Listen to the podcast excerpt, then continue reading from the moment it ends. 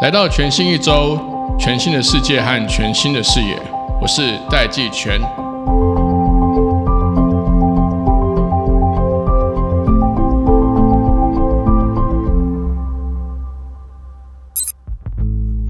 Hello，各位听众们，大家好。我们今天这一集呢，要跟大家介绍的是台湾规模最大的制药公司美食制药。我们来看看美食制药它的数位转型之路。我们特别邀请到的是美食制药的资讯长 CIO 谢明君官来到节目当中，来跟大家分享美食制药的数位转型以及 AI 转型的这个方向和策略。美食制药在南投有一个工厂，目前美食制药的这个呃员工规模已经超过了一千人。制药从研发到上市，平均会需要十四年。那所需要投入的成本，看不同的这个药的类型，平均的成本高达十八亿到二十六亿美金。我们今天从这个官的分享当中，可以知道美食制药如何透过 AI 转型、数位转型，来提高这个跨国经营跟管理的这个效能，降低整体的营运成本，更重要是降低这个智慧财产的这个治安的风险。美食制药在数位转型跟 AI 转型的这个过程中，他们导入的这个 solution 呢是微软的 M 三六五的这个产品以及相关的这个服务。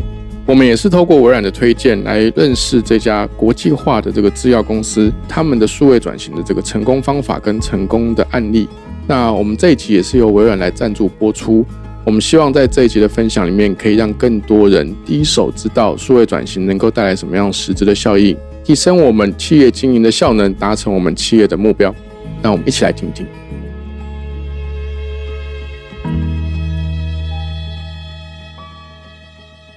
社长你好，呃，今天非常高兴能够有这个机会来这边跟你分享，从 IT 的角度来切入美食的一些转型，还有一些呃未来的方向。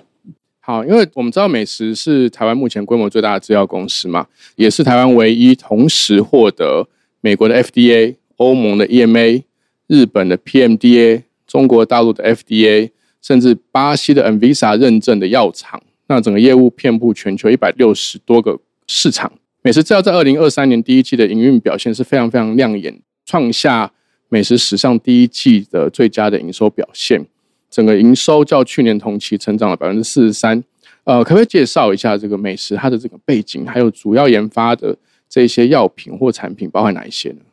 好，美食制药是一九六六年成立的一个药厂。那我们在二零一五年做了转型的一个计划的一个启动啊。那主要转型的重点其实包括两方面，第一个就是说从区域性，第二个是产品的组合。那在区域性，我们就开始扩展亚洲还有全球的一个外销市场。那在产品的组合方面，呃，我们过去是专注在学名药的部分，那现在我们转型为呃多元复合式的一个国际化的制药厂。那我们是从呃学名药这边出发，那我们目前朝向品牌药、呃学名药还有新药的一个多元的产品组合发展，所以可以在我们最近这几年的成绩中看到一个呃逐步转型的一个稳健的成长。当然，这个生物科技跟制药一直是台湾很重视的一个新的这个产业领域。是的，不管是政府或政策，都多年来都聚焦在这个范畴嘛。是，最近有一个趋势，也是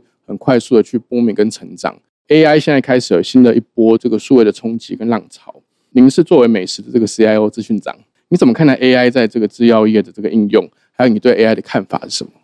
我们认为 AI 已经不是未来，是现在。确定的一个趋势在这边。那目前我们其实已经跟我们的业务单位，还有跟使用者，我们有几个使用的场景，其实我们已经在探讨讨论。第一个就是我们怎么样带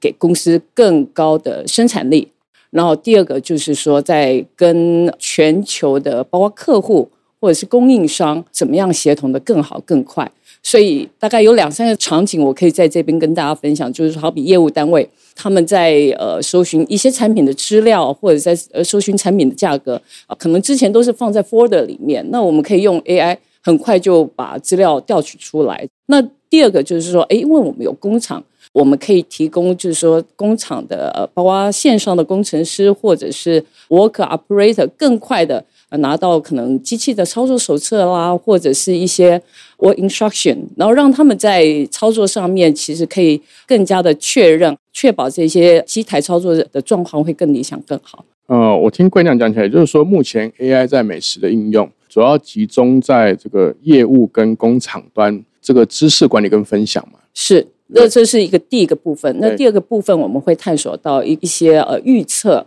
还有一些分析的状况。运用可能会是在屏保方面、财务方面，希望带给公司更多的一些 benefit。那研发的部分也开始使用 AI 的吗？我们有在探讨。对，好，那因为大家都知道说，呃，现在开始越来越多谈 AI cloud、AI 转型。是。那 AI 转型之前，数位转型是必要的这个基础建设跟要件。我查了一下资料，我也看到，呃，美食的总经理 Dr. Peter 他最近有说，他说公司的美食的转型一直在持续进行，你们会借着这个基础不断成长，去专注这个营运目标。来推展公司营运成长，其中一个从你的角度来看，数位转型会是一个呃很关键的一个一个范畴，可不可以跟我们分享一下美食的这个数位转型的这个经验？就是说是从什么时间开始的？这个是被动的还是你们主动布局的？其实我们在二零一五年以后启动这个整体的转型计划以后，我们已经透过这个转型超过嗯超过数十个国家，包括亚太地区、美洲。还有欧洲，其实不单单只是单一的部门，其实包括研发的团队、法务的团队，还有 regulatory affair 法规，还有采购的同仁，其实都透过这个数位转型，他们其实都 benefit 到，就是说一个协同合作，然后从供应商、合作伙伴到最终端的客户，其实都有 benefit 到这个整个协同合作的一个效率。这就是我们的布局跟转型的一个联动。那我们也希望透过。为病患、为员工，还有一些利害关系人创造最大的利益。所以，其实 IT 团队也不断在思考，怎么样利用最 trending 的一个 technology，就像社长你刚刚讲的 AI，继续在公司的内部，还有对外，包括 B to B 或 B to C，extend 到终端。来提供各项的一个服务。哎，贵人，我这边有点好奇，因为其实刚刚讲到 AI 转型，或者现在在聊这个数位转型，是您这边是负责整个美食这个集团的资讯的部分，或者整个数位科技的部分。是它整个转型的策略呢，是 top down 的，譬如说它可能是 CEO 下来的，还是说它是 bottom up，它有各部门的需求，然后让这个资讯单位来去推动这些数位转型的？那策略怎么形塑出来的？其实很多东西是跟很多的 function head。还有我们就是 leader，整个是 align 在一起的。好比我们一个升级计划，包括我们的 AI 的部分，从上中到整个所有的员工，我们会去激荡这些事情。呃，当这个愿景、这个共识形成之后，其实我这边可以很快提到，就是说我们在五月份完成一个 SAP HANA Migration 的一个 project 啊，那我们只花了一百三十五天就完成了。那我认为在美食其实有一个很好的文化，就是说这个就是一旦有形成共识，那我们的 execution 执行效率就会非常的高。那我想要进一步问战术层次的问题。我所理解的不同的产业或不同的这个公司形态，他们在做数位转型的时候呢，有时候导入那个工具啊，它只要出现有点排斥反应，你知道有时候跟那个人体对药有排斥反应，组织会有很强烈的抵抗，跟那个这个就是会有各式各样。不舒服、不适的这个呃情况发生，那我想要问你说，你在决策要导入哪一些新的科技工具的时候呢？你是怎么样去挑选？怎么样去思考跟判断说什么样的科技服务或工具能够协助公司的营运成长？好，其实我有三个要素哦。第一个从成本考量了，然后第二个就是说它能够提升多少的效率，第三个它整个需要施行的时间多少。因为我们希望在一个可控、可预期的时间内，可以包括让使用者或者是我们协同合作的厂商，还有当然 IT 可以达到一个可见的一个效果。这样子对使用者还有 IT 其实是一个 win-win，对公司来讲也是一个比较好的方式。所以他们可以看到哦，有一个 cadence，一个 cadence 一步一步的，可以朝向一个更 long term 的一个目标去前进。但是我们在这中间就会建制，可能四个月、五个月，我们会有一个 milestone，就会有一个成效。我们是用这个样的方式。第二个，我想稍微提到，就是说我们在形成这些专案的时候，我们会包括有 steering committee 或者是 stakeholder 啊，来 drive 整个 project execution。哎，如果说有不同的意见或一个反应，其实我们都可以透过 steering committee，可以很快大家达到一个共识。就是说，你在评估这些不同的科技工具的时候，会从成本效能跟导入的时间，是甚至分阶段去切 milestone，是来让不同的部门或组织听起来是解决他们的问题啦，不是他们要解决你的问题，对不对？因为他们可能导入工具，他们要觉得说它是不是可以成本更低，或者是效能更高，甚至他们后来可能会跟着你追着你要这些更好的这个 tool 来协助他们去提升他们的工作效能嘛。那你可不可以帮我们举更多的实例？那我这边分享一个例子，就是有关于我们法规事务这边哦，regulatory affair 啊，我们法规事务其实有将近九十多位同仁，然后遍布在全球十几个国家里面协同合作。那法规事务其实是我们在申请药证一个最后一里路。我们前面做了那么多的研发、生产啊、制造，其实最重要，我们必须拿到当地国家的药证，我们才有办法把药。呃，送到该国，对对对对对，所以这个我们就是利用呃一个协同合作的平台，然后再确认还有追踪每一个送审送核是到了哪一些进度来完成整个药证许可的部分。可不可以跟我们分享一下，你后来导入哪些新的科技工具，它产生了哪些效果？好，其实我们在选择的时候，我们有使用像 M 三六五里面，其实有一个很好的一个低代码的一个平台哦，叫 Power App 哦，Power App。我这边可以给大家一个例子哦，我们在法规事务的平台，我们就是用呃 Microsoft Power App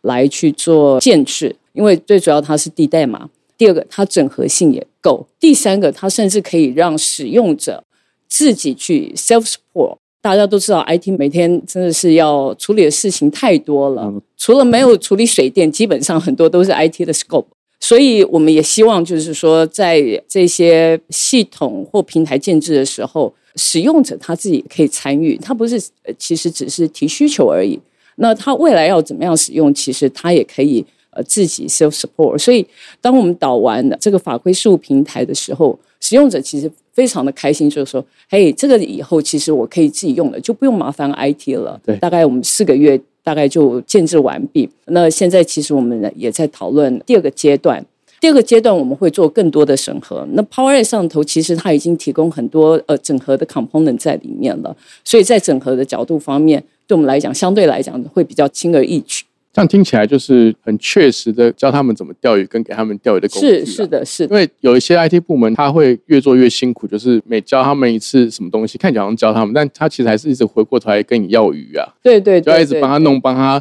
调，然后最后有点像是他们还是告诉你他们的需求，你们去做。但是看起来美食不是这样的做法，而是说您这边会很明确的去知道说各部门的需求是什么，给他们这个工具跟一些符合他们 know how 跟他们工作目标的教育训练之后，他们就可以自己。很长，自己继续去去处理使用这些工具。那我想要再进一步问说，你在领导整个美食转型的过程中，有没有碰到什么大的挑战？怎么解决？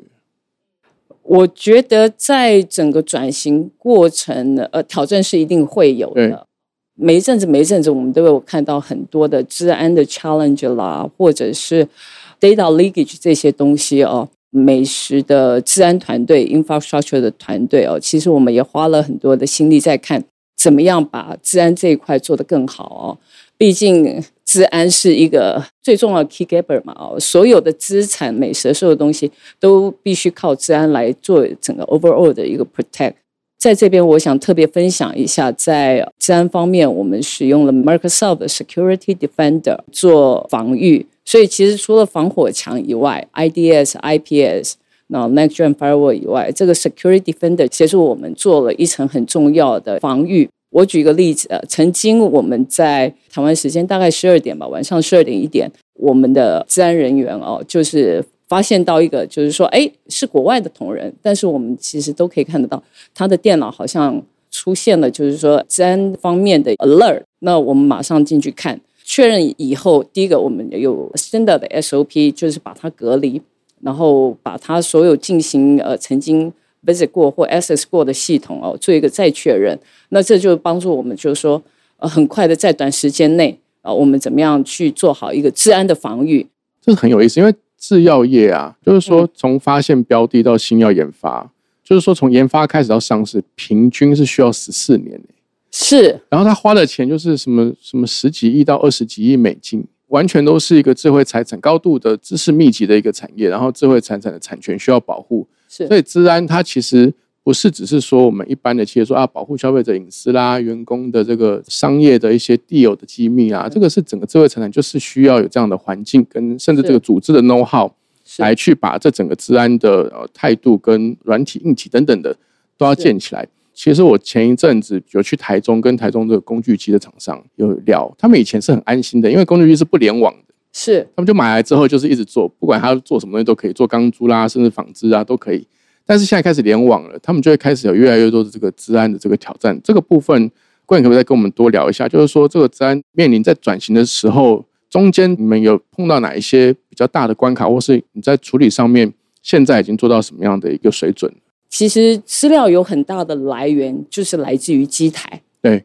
那这个机台必须是在 GMP 或 GXP 控管的网络，还有 data 的一个 protection，还有各个相关的 discipline。所以治安这一块，其实包括我们怎么样 protect 机台。呃，现在 OT security 其实讲的非常的热门哈。机台我们怎么样去做一个适时的一个 upgrade？我们在今年其实有一个很重要的计划，我们也完成了一个 phase one 的 scope，就是机台的一个 upgrade。我们把一部分的机台，尤其是 GMP 相关的，我们已经整个 OS upgrade 到最 latest 的一个版本。为什么要 upgrade 到最 latest 的版本？就是说，哎，以前可能有 end of support 了，哦，它就会有一一些治安相关的疑虑。所以我们就利用非常短的时间，然后完成了整个机台 Windows OS 的 upgrade。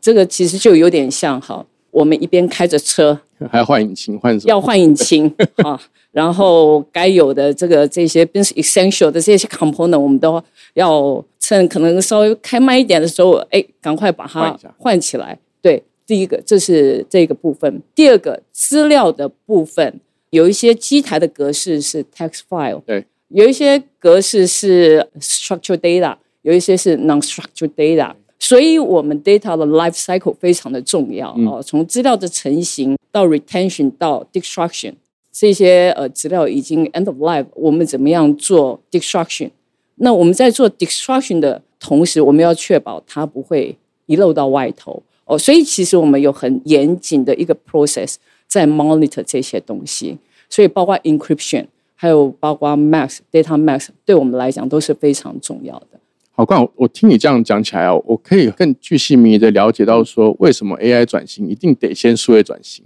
因为数位转型没做完呢，你后面因为 AI 仰赖的就是 data 的 input 嘛，不管是从良率的提升啦、制程的优化啦，甚至研发，嗯，如果这些东西都没有先把数位转型做好的话，其实 AI 转型根本就不可能嘛。是是的，好，今天非常谢谢冠来到节目中跟我们分享了这么多。那希望以后有机会，当 AI 更成熟的时候，也可以再度邀请贵来跟我们聊聊 AI 对于美食的这个影响，跟带来什么样新的一些机会。谢谢贵，谢谢社长。